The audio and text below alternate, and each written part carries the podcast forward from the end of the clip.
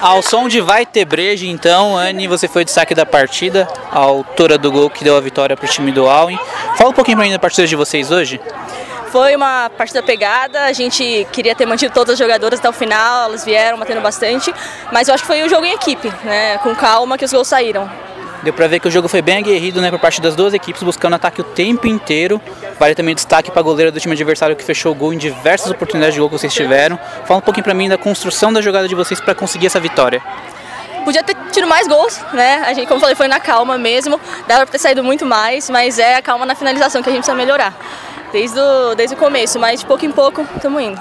Beleza, obrigado, viu, Anne? Obrigada.